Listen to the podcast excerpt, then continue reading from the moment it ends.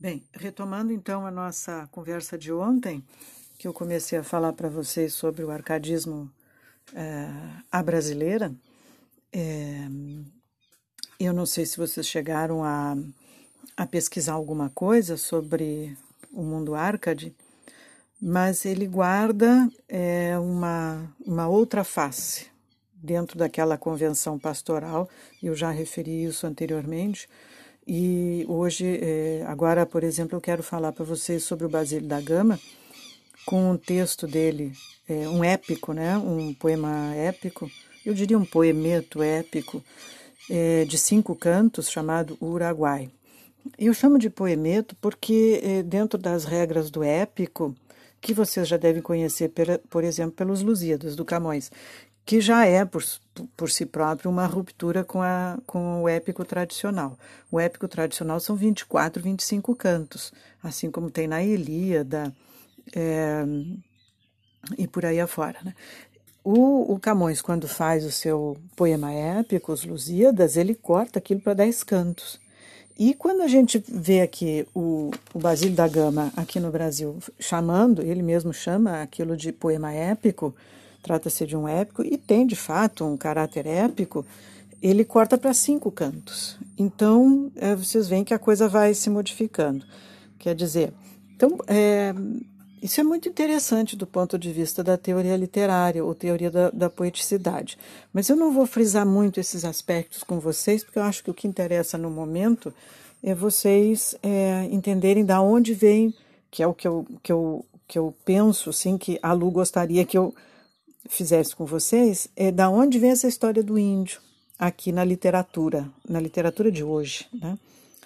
E basicamente é, essa visão melhorativa do índio é, que ainda hoje existe, ainda bem, entre aspas, né?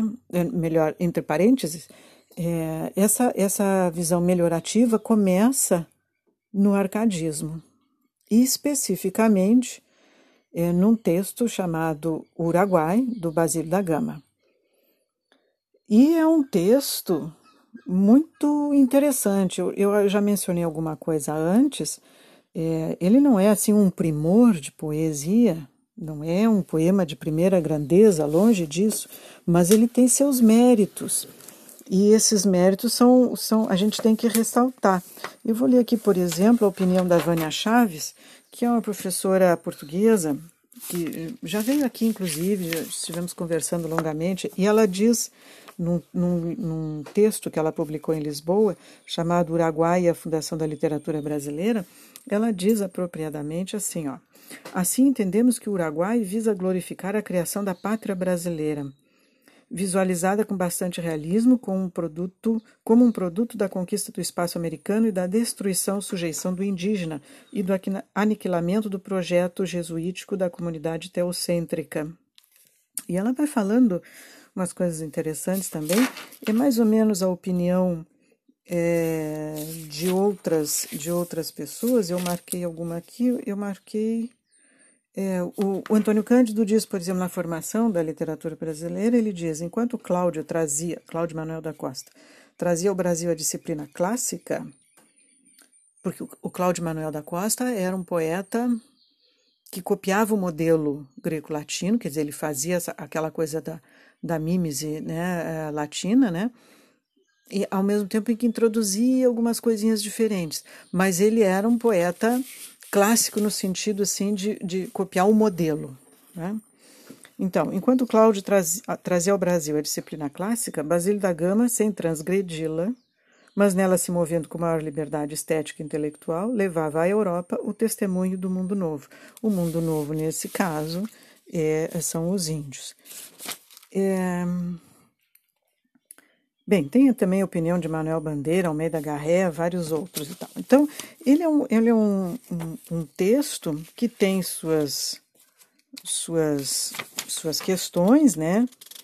É, mas ele sobrevive por causa daquela coisa que eu falei antes, é, do caráter de denúncia de uma determinada situação é, que tá, que ainda hoje existe. Olha que interessante. Quer dizer, a literatura ultrapassando as barreiras do tempo, né? E essa situação que ainda hoje existe é a sujeição do elemento ameríndio ao poder do branco, a belicosidade do branco, se é que podemos dizer assim, branco europeu. No caso do Uruguai, é o europeu português e espanhol. Por quê? Eu não sei se vocês chegaram a ler, deveriam, gostaria que vocês tivessem lido, mas é, é Uruguai, o nome Uruguai é a forma antiga de Uruguai. Uruguai, o rio Uruguai, que margeia, é um rio muito caudaloso e que margeia desde a de Foz do Iguaçu até a formação da saída dele na Bacia do Prata, entre Montevidéu e Lisboa, Montevidéu e Buenos Aires. E esse rio Uruguai, é, vocês devem conhecer lá pela já deve ter ouvido falar nas barrancas do rio Uruguai, na zona de, de Uruguaiana, por exemplo, né? Então essa esse poemeto vai dar conta de uma situação bélica, de uma guerra, a guerra da Cisplatina, é, que acontece nas barrancas do rio Uruguai em 1700 e coisinha. É, e isso é, é, um, no período do, dos jesuítas, né? Os jesuítas se instalaram por ali, na, na, altura de Santo Ângelo, mais ou menos, naquela redução jesuítica que tem por ali, e ali aconteceram batalhas assim memoráveis. Então o, Rio, o, o poema Uruguai tem a ver com esse ambiente histórico, que é muito próximo do Basílio da Gama. E isso é um, uma ruptura com a tradição da, do épico, né? Então, é, ele vai descrever um encontro fenomenal né, entre os dois exércitos que se juntam para combater a influência dos jesuítas sobre os índios. De um lado tem o exército português, é, comandado por Gomes Freire de Andrada, que aliás, aliás, está enterrado ou o que quer que tenha sobrado dele ali na igreja, na, na Catedral de São Pedro, ele estava tá ali, né? Tava, porque essas alturas não tem nem mais cabelo, né? Mas ele foi enterrado ali, o Gomes Freire de Andrada. Teve uma, uma repercussãozinha dele aqui na fundação da cidade de Rio Grande, coisa e tal, tal, tal. Bem, isso são outros 500. Então, o, Uruguai se junta, no Uruguai se junta o Império Português, comandado pelo Gomes Freire de Andrade, e o Império Espanhol, que eu não me recordo o nome da criatura, que eu acho que nem aparece no texto. E para combater, basicamente, a influência dos jesuítas sobre os índios nas reduções guaraníticas. E isso aconteceu de fato, né? Então ele vai ali e tal e vai falar sobre isso, do, do que acontece e a dizimação dos índios. É, enfim, é, é, muito interessante. Na verdade, é um poema denúncia, é um, é um lindo poema de denúncia. Bom, mas uh, o Uruguai, então, é, tem algumas questões interessantes. Ele abre o poema dele com um soneto. O soneto não é lá essas coisas, mas é um soneto ao ilustríssimo e excelentíssimo senhor Conde de Oeiras, que vai ser o futuro Marquês de Pombal. Aquele sujeito que o manteve preso. Ele estava preso. Vejam como as coisas são, né? o Basílio da Gama estava preso, mandado prender justamente por esse senhor Conde de Oeiras, que já mandava, e não era pouco, né, o Marquês de Pombal. Por quê? Porque ele tinha estudado em colégio jesuíta. Ele quem? O Basílio da Gama. Então era um período histórico muito complicado. E a política, vocês vejam, está entremeada nisso aí, né? E o soneto, ele escreve um soneto muito do chatim, mas ele escreve um soneto para esse sujeito, dedicando então esse poema épico que ele vai chamar O Uruguai para conseguir é, uma mercê, assim que nem fez o Caminha, lembram? Lá na primeira, na, no primeiro texto, na carta do Caminha, conseguiu uma mercê, quer dizer, que ele fosse solto. Não deu muito certo, né? Depois ele acabou dando com, com os costados na cadeia mesmo. Mas o, o soneto diz assim: ergue de jaspe um globo alvo e rotundo, e em cima a estátua de um herói perfeito mas não lhe lavres nome em campo estreito, que o seu nome enche a terra e o mar profundo. E aí vai, né? Falando do, dessa criatura que depois vai ser chamada de Marquês de Pombal. e que fez o que fez, quer dizer, foi um, foi um sujeito assim, uma máquina belicosa, né? Bem, o que que nos interessa dessa história toda? Nos, interessa é, pensar que tudo aquilo que ele está contando é uma referência a uma outra situação político-religiosa que não pode aparecer. Daí a alegoria que eu falava anteriormente, né? Alegoria sobre alegoria. É, aqui a gente não vai ter pastorzinhos nem coisa nenhuma, como no, no caso do Tomás Antônio Gonzaga, mas a gente vai ter jesuítas, os indígenas e etc. E ele vai construir uma imagem do índio é, muito interessante. Mas mais interessante ainda, eu gostaria que você soubesse que o Basílio da Gama nunca veio aqui no Rio Grande do Sul. Ele não tinha a menor ideia onde eram as barrancas do rio Uruguai e nem como eram os campos daqui, florestas e coisa. Então a gente vê descrições ao longo do texto de um lugar, um ambiente espacial que decididamente não é o nosso. Mas funciona, né? Esteticamente falando, funciona. Quer dizer, a literatura não é mentira, é criação. Se é que eu posso dizer isso, é fabulação, na verdade. Quando o texto mente, aí a gente não gosta mesmo, né? Não, não presta. Bem, voltando aqui. A primeira lâmina que eu coloquei aqui, um arca de amigo dos índios, Basílio da Gama, é, que, que nasceu em 1740 e morreu em 1795, Uruguai, e como se faz a colonização, o processo de colonização. Ele denuncia isso. Então, ele vai inventar um índio, é, vai descrever o índio e a natureza de forma muito exuberante, como se fosse, é, como esse ambiente que ele está descrevendo fosse uma metáfora do Brasil em formação. O, o Basílio da Gama era, era carioca, né? nascido no Rio de Janeiro, vivia no Rio de Janeiro. Então, ele não conhecia nada daqui, mas ele inventa, ele descreve uma natureza que não é exatamente essa nossa aqui do Rio Grande do Sul. No texto, os índios morrem para triunfo dos portugueses. Isso é muito triste, mas foi assim mesmo que aconteceu. Bem, então aqui na segunda lâmina eu botei é, de canto a canto é, é, o que, o que, do que, que trata, né?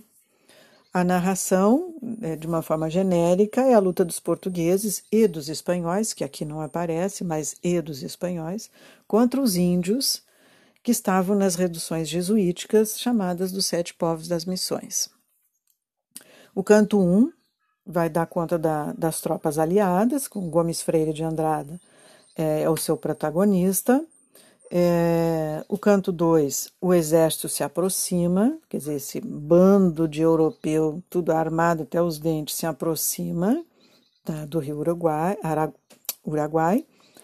É, e Cepé e Cacambo, que são dois personagens indígenas, é, procuram o general, o Gomes Freire de Andrade, porque eles não queriam guerrear. Os índios, os jesuítas não aparecem aqui. Quem aparece são os índios. E eles achavam que aquela guerra era uma coisa assim ridícula e não e não, não é interessante. Então eles expõem, as, eles expõem as suas razões e aí se dá o choque das culturas. Entre o Gomes Freire de Andrada, que, que, que quer a guerra, quer a guerra, quer a guerra, e o Cepé e o Cacambo, que acham que isso tudo é uma besteira. Reparem que o Cepé está grafado com C, mas é o mesmo Cepé Tiaraiu, e não Tiaraju, mas Cepé Tiaraiu. Esse é um personagem verídico. Cepete Araiu realmente viveu. Cacambo já é um personagem é, ficcional. Gomes Freire de Andrade também é um personagem é, verídico. No canto 3, o Cacambo, inspirado por um sonho, é, sempre no, no, na, na, poesia épica, sempre tem assim, a influência do, do, do, do não dito, né? Daquela, daquele mundo é, é, supraterrenal. É, então, ele, inspirado por um sonho, ele bota fogo no campo onde se encontrava o inimigo português. Grande coisa. Isso se fez desde o tempo da era, sei lá eu daqui, de que época, né? Ao regressar à tribo, quer dizer, quando ele, ele vai lá, faz isso e tal, aí ele volta para a sua tribo e ele é envenenado pelo padre Balto. Então começa a aparecer os grandes é, vilões, que são os jesuítas, o padre Balda. E, é, e o Baldo, então, depois de envenenar o Cacambo, ele marca o casamento do seu filho bastardo, Baldeta, com a noiva de Cacambo chamada Lindóia. Vejam como são os, os, as, as coisas aqui. O Cacambo tinha uma noiva chamada Lindóia, Lindóia de lindeza, né? O canto quarto, as tropas portuguesas avançam, quer dizer, eles estão ganhando terreno, né? Os, os, os jesuítas e, por consequência, os índios que lutavam pelos jesuítas vão perdendo terreno. Então, as tropas portuguesas avançam, e enquanto isso se dá, na verdade, o, a parte mais linda do, do poema, que é uma parte lírica muito bonita, e a Lindóia, desesperada pela morte do noivo, deixa-se picar por uma cobra e morre. Os portugueses começam a invasão da aldeia e todos fogem do local. Detalhe: a cobra que pica a Lindóia é uma cobra verde. Aí a gente começa a perceber, a perceber assim, tá muito lindo o texto e tal, muito lírico, bonitinho e tal, mas cobra verde no Rio Grande do Sul não tem veneno. Então, como é que a lindóia vai morrer? Aí então, volto àquela minha fala inicial aqui para vocês. O, o Basílio não, não conhecia isso aqui. Ele não conhecia. Ele tem boas intenções, mas ele não conhecia isso aqui. Então, para nós aqui, por exemplo, isso soa muito esquisito, né? A criatura vai morrer picada por uma cobra verde que não tem veneno. Mas, enfim, a coisa funciona esteticamente, muito lindamente. Bem, aí no canto quinto, o narrador poético fala do domínio nefasto da, da companhia, companhia, companhia de Jesus, né, os jesuítas, e seus alegados crimes e prepotências. Quer dizer, essa é, vamos dizer, uma, um, um, um, um resumo bem resumido, né? Do que acontece no, nesse poema, poemeto épico.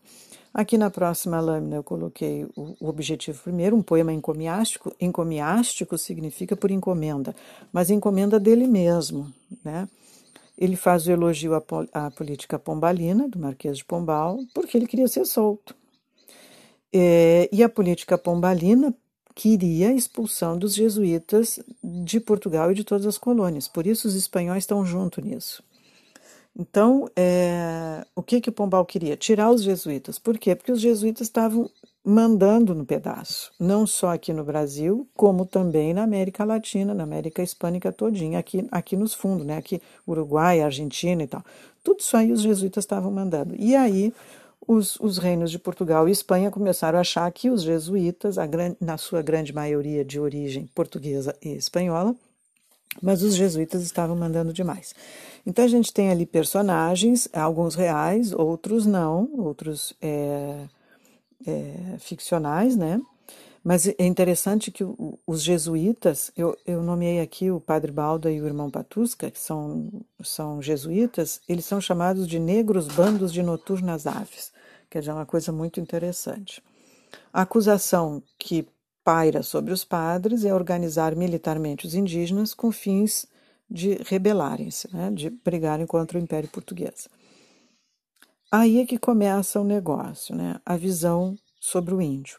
Um processo de, de idealização, quer dizer, os europeus nessa época já conheciam índios, já haviam levado índios é, para a Europa, então eles já conhecem os índios e tal.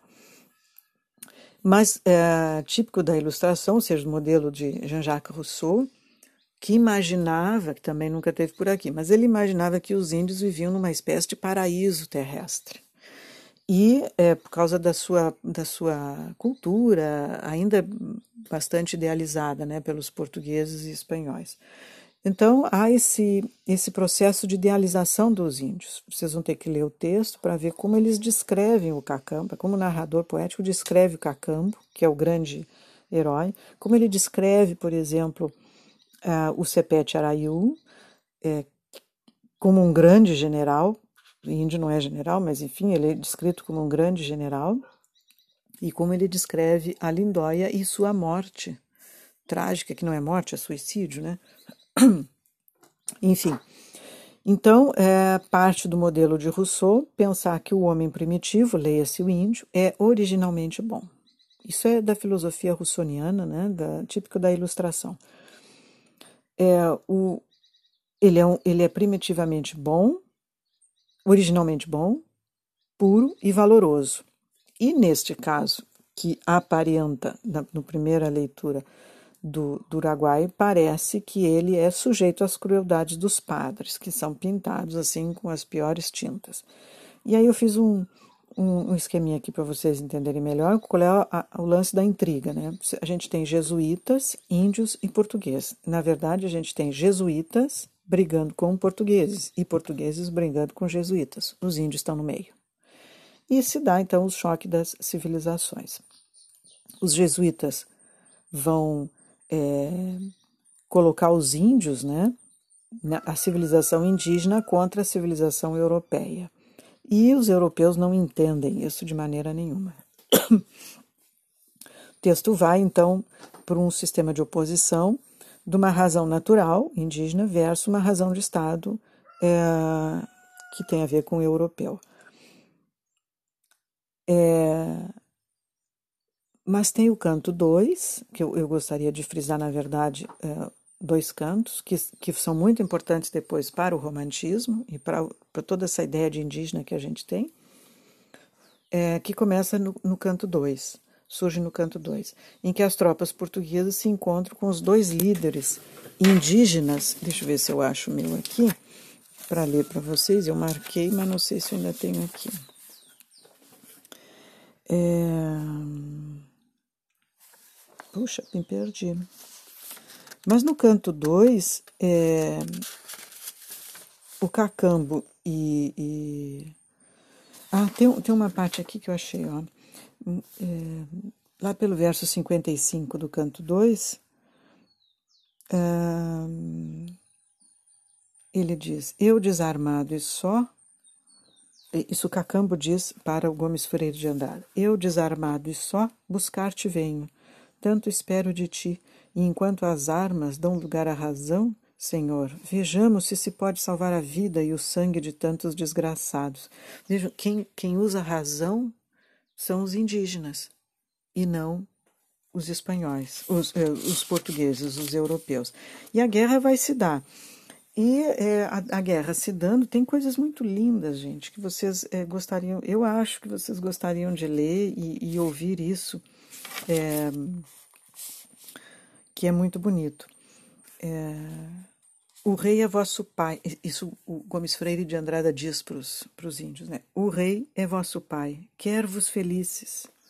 Sois livres como eu sou, e sereis livres, não sendo aqui em outra parte qualquer. Mas deveis entregar-nos estas terras. Ao bem público cede o bem privado. O sossego da Europa assim o pede. Assim manda o vosso rei. Vejam que barbaridade. O que, que o Gomes Freire de Andrade diz para os coitados dos índios que estão na sua própria terra? Vocês vão ser livres, vocês vão, vão viver bem e tal, mas tem uma condição para vocês serem livres e viverem bem: entregar as terras de vocês para nós. É muito, é muito triste. Eu estou rindo porque é, ainda isso está acontecendo, né? É uma tragédia. Mas, enfim. Então, o canto 2 a gente vai ver essa oposição que se estabelece né, entre as tropas portuguesas, ou seja, o elemento europeu, que é tido como racional e coisa e tal, civilizado, e os índios, que são tidos como bestas animais incultos. Mas quem usa razão, quem pondera, são os índios. E os europeus querem a guerra, porque querem tomar o território. Isso aparece no texto de uma forma assim muito irônica, muito irônica. E para os bons entendedores, né, a gente meia leitura basta. Que isso nada mais é do que uma denúncia né, de como o processo, de civiliza o processo civilizatório se deu sob o governo do, do primeiro-ministro lá, o Marquês de Pombal. Bom, a paisagem é, é diferente dos cronistas, porque aqui não é floresta tropical. Então, é, aquilo que eu falei antes, o Gomes Freire, o Gomes Freire não, o, o, o, autor, né, o Basílio da Gama não conhecia isso aqui. E ele começa a descrever essa paisagem que ele não conhece com, a, com as cores daquilo que ele conhece. Ele é do Rio de Janeiro. Então, ele descreve florestas tropicais exuberantes aqui. Mas como ele sabe que aqui não é aqui Rio Grande do Sul, né? Não é uh, Rio de Janeiro, ele bota um carvalho no meio do negócio. Carvalho é uma árvore europeia que não tem aqui. Então fica muito. Uh, a paisagem que ele vai descrever faz, faz com que a, a, o, o poema caia muito de qualidade, né? Enfim porque soa, soa muito artificial, né, a gente lendo isso. É, já no canto quarto, que é o mais lindo, eu acho, né, que vai ter a morte da Lindóia, e perpassando da grande tensão erótica. Há um erotismo muito grande no, no suicídio dela. Mais do que no suicídio, na descrição do suicídio dela. Né? O objeto assassino é uma cobra, como eu disse para vocês, uma cobra verde. Cobra verde não tem veneno. Mas há uma simbologia bíblica, né? A cobra que mata. A, a, a, é, vocês lembram lá da, do Adão e Eva, né? Quem destrói a, a beatitude toda é a cobra, né? E é, que incita a mentira lá para Adão e para Eva, não sei o que, e depois, em função da cobra, eles são expulsos do paraíso. Então, essa simbologia bíblica está aqui nesse objeto assassino que é a cobra e que mata não vou dizer a Eva ameríndia, né, porque isso seria um exagero, mas esse elemento natural e puro simbolizado pela Índia, é, a, a lindóia. Bom, seria interessante de vocês é, lerem, por exemplo, aqui no canto quarto, lá pela altura do verso 85, é, tem, tem uma parte que é, o narrador descreve os índios. Não muito fortes são os que ele conduz, mas são tão muito fortes, gordos, né? É, mas são tão destros no exercício da frecha que arrebatam ao verde papagaio o curvo bico, voando pelo ar. Nem dos seus tiros o peixe prateado está seguro no fundo do ribeiro. Vinham logo alegres guaranis de amável gesto. Essa foi de Cacambo a esquadra antiga. Eu vou ler de novo para vocês, porque vocês vão ler, vocês vão ver mais adiante no Gonçalves Dias esse exagero heróico, né, descrito. Ele está descrevendo aqui, o narrador poético está descrevendo os índios. Não são tão destros, é, não, não muito fortes são os que ele conduz, mas são tão destros, destros de é, certeiros, né? mas são tão destros no exercício da frecha que arrebatam ao verde papagaio o curvo bico, enquanto o papagaio voa. Vejam que, que pontaria bárbara, né? Tem, tem esses índios, né? Enquanto o papagaio está voando no céu, eles acertam o papagaio na curvatura do bico do papagaio. Bah, essa é muito bom, né? Depois, é, nem dos seus tiros o peixe prateado, tiro da, da flecha dentro d'água, né? Nem dos seus tiros o peixe prateado está seguro no fundo do ribeiro. Vinham logo alegres guaranis de amável gesto. Essa foi de Cacambo a esquadra antiga. Então, essa é a descrição dos índios. Na descrição da, da morte da Lindóia, que eu disse para vocês que é muito lindo e tal, começa aí pelo verso 145. Entram, enfim, na mais remota e interna parte de antigo bosque, escuro e negro. A gente não tem bosque escuro e negro, mas enfim. Onde ao pé de uma lapa cavernosa cobre uma rouca fonte que murmura, curva latada de jasmins e rosas. Esse lugar delicioso e triste, cansada de viver, tinha escolhido para morrer a mísera lindóia.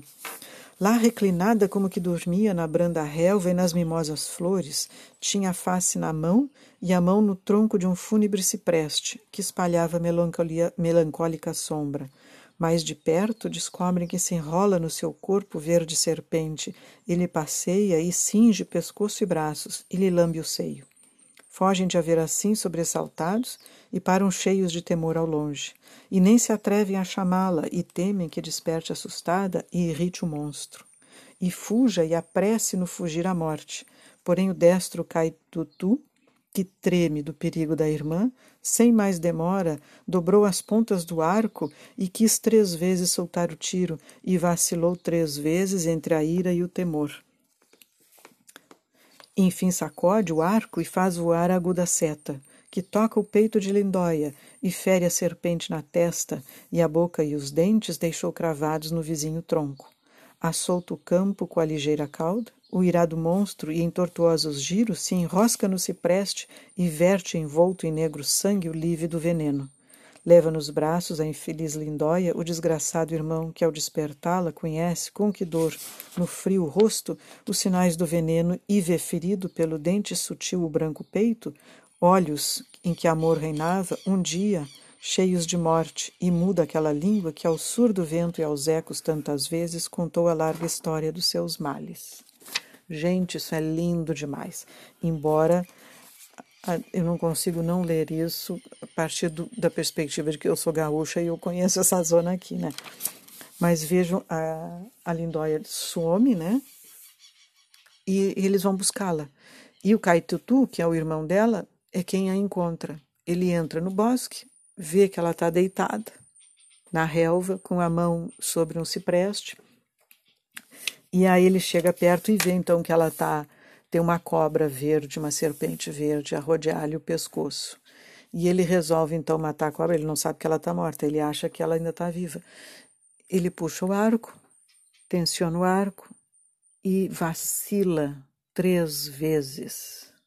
Olha que coisa interessante. Essa vacilada dele de três vezes tem a ver é, é, com o vacilo de Pedro, né? Lá no, no fim do, do, do, dos evangelhos, né? Que isso, para lá de uma situação religiosa, remete a uma simbologia muito grande, né? tem uma carga simbólica muito grande esse vacilo de três vezes. Ele vacila três vezes, mas enfim, ele resolve acertar a cobra. E vejam por onde vai a, a, a, a flecha, né? A flecha passa no peito da lindóia, roça o peito da lindóia e pega na testa da cobra. E ao pegar a testa da cobra, leva a cobra enfiada na, na, na, na flecha e finca no, no cipreste, que já está morto. O cipreste. Essa, essa, essa passagem, assim, eu acho lindíssima. Acho lindíssima, embora muito é, idealizada. Mas a idealização, neste caso, é o que vai fomentar depois a poesia indianista do Gonçalves Dias, que não vai chegar a esse ponto assim de, de processo de idealização, né? Mas vejam que coisa linda que fica isso. Bem, aí no final o que eu quero é, mostrar para vocês, cadê o último canto? É o canto quinto. É, eles perdem a guerra, os portugueses, é, os, os, indígenas é, morrem todos, né? E uh, os, os, jesuítas fogem e os, os portugueses tomam conta do lugar. Bem, lá no último canto, bem no último canto mesmo, pela, pela, pela altura do verso 125, o narrador diz: O invicto Andrade e generoso, entanto, reprime a militar licença e a todos com, com a grande sombra ampara, alegre e brando, no meio da vitória. Em roda o cerco, nem se enganaram, procurando abrigo, chorosas mães e filhos inocentes. Vocês vejam, o cara foi lá, arrasou quarteirões, matou meio mundo, e segundo o narrador, as pessoas sobreviventes, que são crianças e mulheres, vão atrás do, do grande general que acabou de matar meio mundo. E curvos pais e tímidas donzelas, sossegado o tumulto e conhecidas as vis astúcias de Tedeu e Balda, cai a infame república por terra. Aos pés do general, as, to as toscas armas já têm deposto o rude americano, rude americano índio, que reconhece as ordens e se humilha, e a imagem do seu rei prostrado adora. Olha, gente, que coisa mais trágica. Então, o grande índio, o rudo americano, quer dizer, o índio, né, reconhece a sua derrota diante desse general português, que acaba de dizimar meio mundo da sua família e tal, e se ajoelha diante desse general português. E o, o texto termina assim, né? É, esse texto que vai propor aparentemente é, a vilania para os jesuítas fala na verdade lá no fundo daquela daquele processo alegórico que eu disse para vocês, que é uma questão dos europeus, do mundo europeu, vir se apropriar do mundo americano dos índios. E os índios são dizimados. Isso é um genocídio.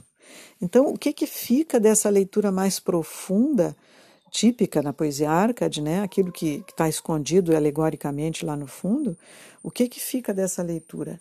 Fica um processo de denúncia de como foi feita a, a, a chegar a, a, a imposição da cultura portuguesa, da cultura europeia aqui.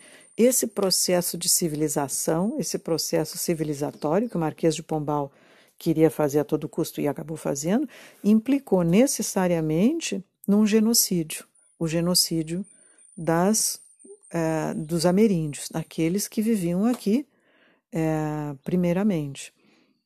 Vejam como o mundo dá voltas e sempre para no mesmo lugar nós estamos vivendo um processo ainda muito semelhante a isso, o genocídio dos índios. E quem são os índios? Os índios são os donos da terra. Quem são os invasores? Os invasores são os europeus, como aconteceu lá com a política pombalina, que está descrito aqui, está denunciado aqui no, no Uruguai, do Basílio da Gama, e está acontecendo hoje, hoje em dia. Isso vai acontecer também, esse processo de denúncia, do processo, da, como se fez esse processo civilizatório aqui no Brasil, depois nos sertões de Euclides da Cunha, que é mais ou menos a mesma coisa, só mudam determinados nomes e tal, e mais ferocidade também, né? mas é mais ou menos a mesma coisa. Então, esse processo de denúncia de como aconteceu é, o, o, processo civilizatório europeu aqui para o continente americano está aqui, no Uruguai, Basílio da Gama. Por isso ele é tão importante. Ainda que ele peque em algumas questões estéticas, ele denuncia isso e ele deixa isso registrado para que a gente possa pensar sobre o assunto, ler e pensar sobre o assunto. Bem, então aí vocês têm é, algumas, algumas, alguns comentários sobre o, o, esse poema. Eu, eu sugiro que vocês leiam, é muito interessante. Ele tem lá uma suas chatice e tal, porque tem questões de vocabulário, né? É, bastante distante de nós, né? Oferece algumas dificuldades nesse sentido. Mas nada que um dicionário não ajude. Aliás, quando a gente trabalha com literatura, o nosso maior amigo é um dicionário. Não é só o aporte teórico de teoria literária, né? Mas um dicionário. Um dicionário ajuda a gente enormemente. Então, procurem ler esse, esse texto do Basílio da Gama, porque ele vai repercutir no andar da literatura brasileira muito, muito e muito. Quer dizer, toda essa criação que depois nós vamos ver agora é, em seguida no romantismo sobre o índio, a base é aqui, é daqui que surge. Então, Gonçalves Dias, José de Alencar e outros não tiraram a figura do índio do nada. Né? Ele, dentro da literatura, ele já começa a aparecer para nós aqui em Basílio da Gama. Tem também o Caramuru, mas o Caramuru, que é um outro texto é, é um outro texto Arcade, é, ele tem uma outra perspectiva, né? Ele vai pensar o índio num, num outro sentido. Mas isso aqui para nós é extremamente importante. Bem, Saiu longo esse podcast, me desculpem, mas é que eu gosto muito desse texto, então eu desando a falar. Até mais então, gente.